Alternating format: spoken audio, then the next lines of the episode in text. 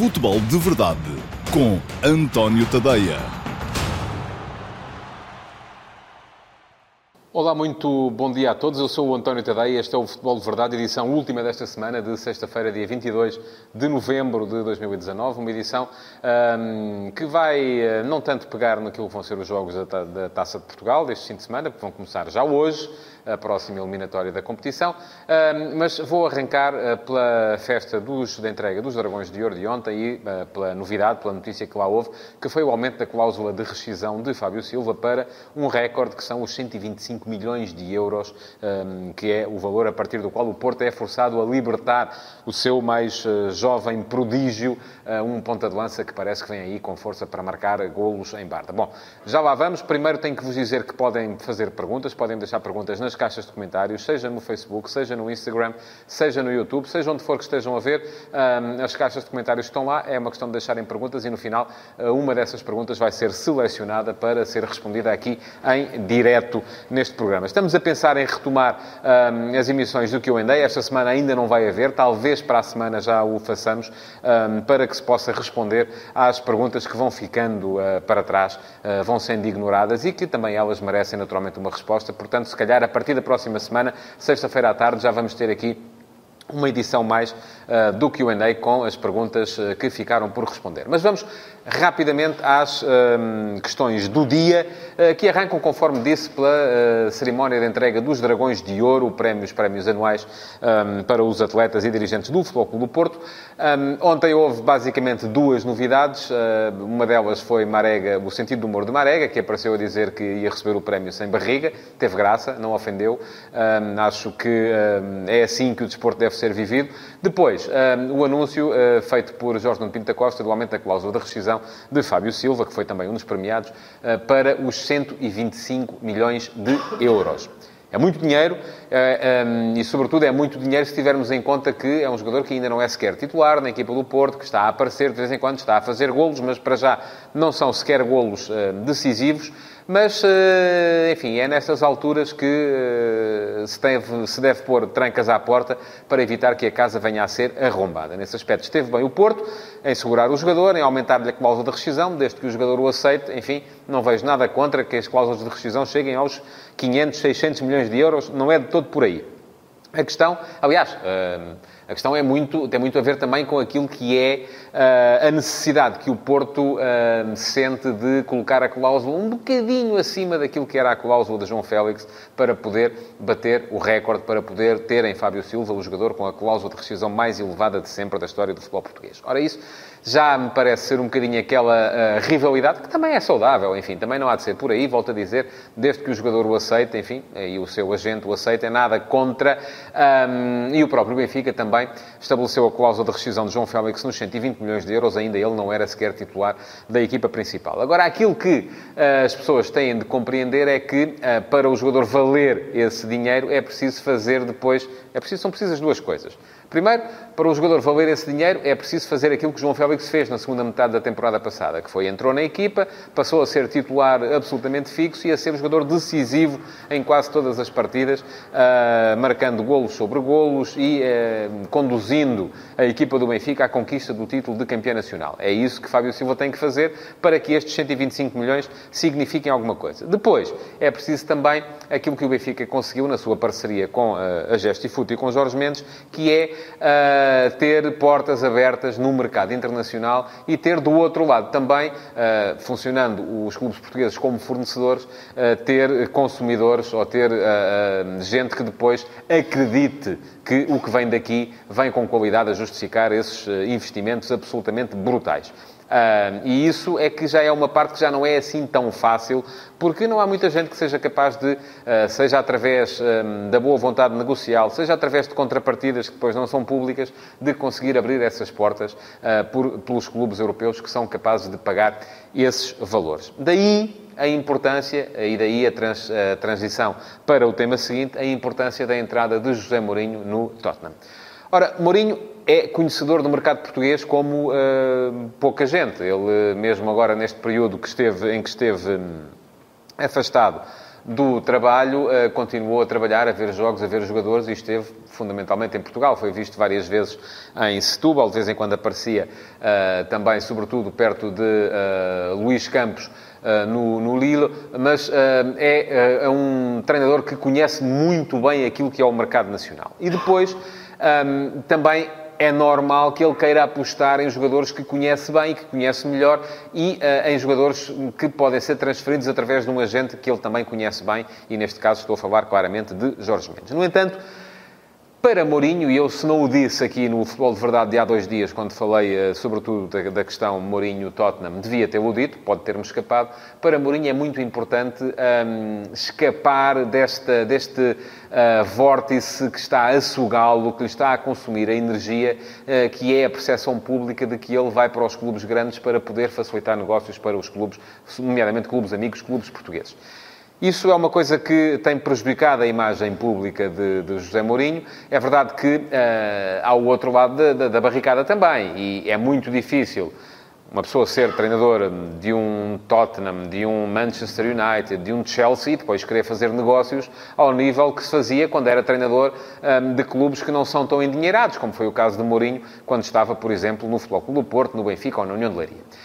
É claro que se um manager de um clube desses eh, se chega à frente e diz eu quero este jogador, o clube que está a vender já não vai querer vender pelos mínimos, vai querer vender pelos máximos. E, portanto, fica muito complicado para uh, Mourinho, quando está num clube desses, ser capaz de fazer uh, transferências ou de contratar jogadores, a não ser por valores absolutamente proibitivos. E isto é uma, uma das questões que é preciso pôr em cima da mesa. Mas, uh, depois também Há outra questão, que é a questão do Mourinho também não permitir que esse, esse falatório à sua volta, e ontem já começaram a surgir memes, já começaram a surgir piadas, achei muita piada a um, inclusive é porque sou admirador uh, do Insónias em Carvão, que era uma, uma, uh, um, um meme em que tínhamos uh, Jorge Nuno Pinto da Costa, Luís Filipe Vieira e Frederico Varandas, os três a festejar, a dizer, boa, o Mourinho já tem trabalho outra vez, portanto vá a dinheiro a entrar.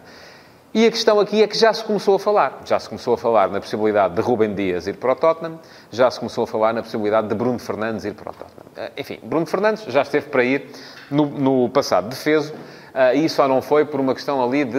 Há quem diga que foi por teimosia uh, do Sporting, que disse publicamente Frederico Varandas que só venderia pelos 70 milhões e depois não tinha margem para recuar. Há quem diga também que foi por uma questão de teimosia do Tottenham, que se oferecia quase os 70 milhões, porque é que não ofereceu mesmo os 70 milhões e assim toda a gente ficava feliz e contente. A verdade é que o negócio não se fez e o Sporting parece ter ficado com dois problemas. Um problema foi o facto de ter mantido Bruno Fernandes no plantel. Bruno Fernandes tem sido profissional, mas uh, já disse, já tinha dito antes, que o sonho dele é jogar na Premier League e essa é a altura, porque se não for agora, não há de ser daqui a um, dois, três anos que vai conseguir lá chegar com certeza. O outro problema tem a ver com a necessidade que o Sporting tinha daquele dinheiro para poder não só recompor a tesouraria, mas também fazer as contratações uh, de que necessitava para recompor o seu plantel. Ora, isso não se fez uh, no último verão e a questão é que uh, o Sporting parece estar aberto a fazer o negócio ainda agora, desde que seja, obviamente, pelos mesmos 70 milhões, até porque o dinheiro não vai todo para o Sporting, o dinheiro vai, a boa parte dele, uh, para pagar à banca. O, um, a cláusula de rescisão de Bruno Fernandes é de 100 milhões, mas essa boa vontade do Sporting está bem expressa na forma como o clube admite negociar abaixo da cláusula de rescisão e admite negociar pelos tais 100 milhões. Porquê é que, tendo o jogador contrato até 2023, o Sporting não se limita a deixar de correr as coisas à espera que apareça alguém que bata a cláusula de rescisão? Bom, por várias razões. Uma delas, a necessidade de dinheiro. Outra, o facto de ter a noção de que o jogador também quer ir experimentar outras realidades e já não é propriamente um adolescente para poder ficar aqui a marinar à espera que essa oportunidade surja. Portanto, é um caso ligeiramente diferente do que é o caso, por exemplo, de Rubem Dias. Rubem Dias tem uma cláusula de rescisão superior, são 88 milhões, tem também contrato de mais longa duração, dura até 2024, mas o Benfica está a ter muitas dificuldades para conseguir renovar contrato com o defesa central, que já é fixo da Seleção Nacional, tal como é do o Bruno Fernandes, é titular absoluto da equipa de Fernando Santos, é titular absoluto na equipa de Bruno Lage e é uma das referências, e há quem diga mesmo que pode vir a ser, muito em breve, o capitão da equipa e a referência principal da equipa do Benfica. Mas para isso é preciso que ele lá fique durante muito mais tempo e é essa questão que, se calhar, eh, não vai acontecer. Porquê? Porque uh, Rubem Dias também quererá, naturalmente, não só ganhar mais dinheiro, mas também experimentar outras realidades, experimentar outros campeonatos e ir à procura uh, de uh, um local onde possa aumentar a sua popularidade e a sua visibilidade em termos internacionais. Porque a questão é que, e aqui está a tal questão política do Benfica, que tem sacrificado os jogos na Liga dos Campeões para beneficiar os jogos na Liga Portuguesa uh, e o Benfica depois chega à Liga dos Campeões e não faz carreira. E para um jogador do nível de Bruno Fernandes, um jogador do nível de Rubem Dias, uh, aquilo que poderá ser em breve também um jogador do nível do Fábio Silva, a questão que importa é estar lá onde importa, que é na Liga dos Campeões. E não é na fase de grupos, é na fase a eliminar, a seguir e com opções reais uh, para poder vir a vencer. Portanto, Vamos ter com certeza um defeso um, em janeiro animado, uh, porque uh, há, haverá a possibilidade de os clubes portugueses, sobretudo no caso do Sporting, que se chegar a janeiro, como é previsível, longe dos primeiros lugares e sem ter a possibilidade real de lutar pelo título de campeão nacional, poderá tentar já uh, começar a preparar aquilo que será a próxima época e começar já a tentar contratar para poder encarar a próxima época com outro plantel. Mais complicada a questão do Benfica porque é previsível que em janeiro esteja ainda muito ativamente a lutar pelo título de campeão e que não possa, eh, de repente, abdicar eh, de ter um jogador como Rubem Dias. Portanto, não vejo Rubem Dias a sair eh, de Portugal já no mês de janeiro, mas muito provavelmente, se as negociações para a renovação de contrato não chegarem a ter um final feliz, é muito provável que ele acabe por ter de sair mesmo no final da época e veremos se pelos 88 milhões que estão na sua cláusula de rescisão. Quanto a Fábio Silva, enfim, parece-me que é cedo, tal como seria cedo uh, há um ano uh, se estivesse aqui a falar uh, de João Félix. João Félix há um ano era um suplente, às vezes utilizado, já tinha marcado um gol num derby contra o Sporting, da mesma forma. enfim, não era ainda jogador, olhava-se para a cláusula 120 milhões e dizíamos assim, nunca na vida. A verdade é que a segunda metade da época, misturada com a intervenção de, da Gestifute e de Jorge Mendes no negócio, chegaram para que, no final, o Benfica fosse capaz de vender João Félix pelos tais foram até mais de 120 milhões, foram os 126, embora isso tenha a ver com as modalidades de pagamento. Portanto, quanto a Fábio Silva, é esperar e é ver se, tal como aconteceu com o seu particular amigo João Félix, porque eles são amigos, se uh, ele na segunda metade da época é capaz ou não de uh, repetir aquilo que foi o efeito João Félix na uh, campanha do Futebol Clube do Porto. E bom, vamos então passar às perguntas do dia, ou à pergunta do dia. Um, e uh, vou responder a uma pergunta do Ivo Sequeira. Olá, Ivo, muito bom dia. Uh, que me pergunta o seguinte: Mourinho disse que durante este interregno aproveitou para se desenvolver enquanto treinador. O que é que acha que é necessário Mourinho mudar para se reinventar e para voltar a marcar a diferença? Bom, eu acho que Mourinho, em termos. Uh táticos e em termos de trabalho de campo hum, não é superável por muita gente no mundo do futebol. Não creio que ele aí tenha que reinventar, seja o que for. Eu acho que uh, aquilo que pode ser mais uh, suscetível de ser reinventado por José Mourinho tem a ver com o seu comportamento uh, para além daquilo que são os treinos, para além daquilo que são os jogos, para além, portanto, daquilo que é a sua atividade enquanto treinador.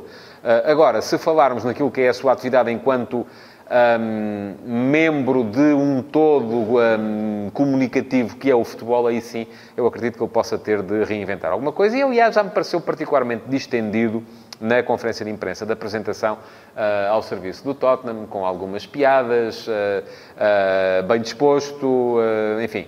É isso que ele precisa, se calhar, de mudar. Mourinho precisa de deixar de considerar ou deixar de se ver a ele próprio como uma espécie de némesis de Pep Guardiola. Isso começou em Madrid, uh, o Mourinho até chegar ao Real Madrid era um, a partir do Real Madrid passou a ser outro, e eu acho que teve muito a ver com uh, aquilo que foi o confronto mediático com Pep Guardiola, em que Pep era sempre o treinador do futebol bonito, o treinador dos simpáticos, dos bons, e Mourinho era sempre o treinador do futebol defensivo, do futebol esticado e dos maus. É um bocadinho, se quiserem, aquilo que é também uh, o confronto mediático entre uh, Leo Messi e Cristiano Ronaldo, em que Messi é sempre simpático, é sempre, e, nem, é, e nem sempre acontece, é sempre um, tem sempre fair play, e nem sempre acontece, e Cristiano Ronaldo é sempre visto como sendo um tipo uh, antipático, um tipo que quer competir acima de tudo, enfim, e isso também nem sempre acontece, e aliás, há muitos vídeos a circular por aí que provam exatamente o contrário. Portanto, para Mourinho,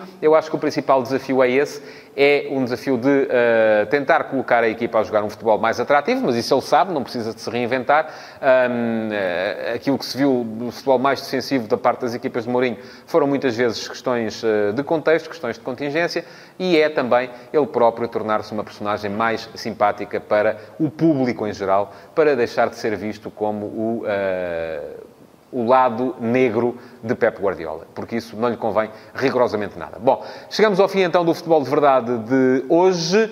Um, não se esqueçam de reagir, de pôr like, de partilhar, de fazer comentários, mesmo que já não dê para responder nesta emissão, mas pronto, eles ficam lá, ficam registados, e de uh, partilhar este Futebol de Verdade para que os vossos amigos possam também vê-lo. E não se esqueçam também já agora de subscrever o podcast do Futebol de Verdade nos fornecedores de podcast que tiverem no vosso telemóvel e assim podem ouvir uh, no trânsito quando estiverem a caminho de casa depois de um dia extenuante de trabalho. Um bom fim de semana a todos, vejam futebol e não se esqueçam que este fim de semana, além da Taça de Portugal, há a final da Copa Libertadores. E isso é para ver, a ver se Jorge Jesus consegue mesmo então a vitória uh, frente ao River Plate. Muito obrigado, bom fim de semana. Futebol de Verdade, em direto de segunda a sexta-feira, às 12h30, no Facebook de António Tadeia.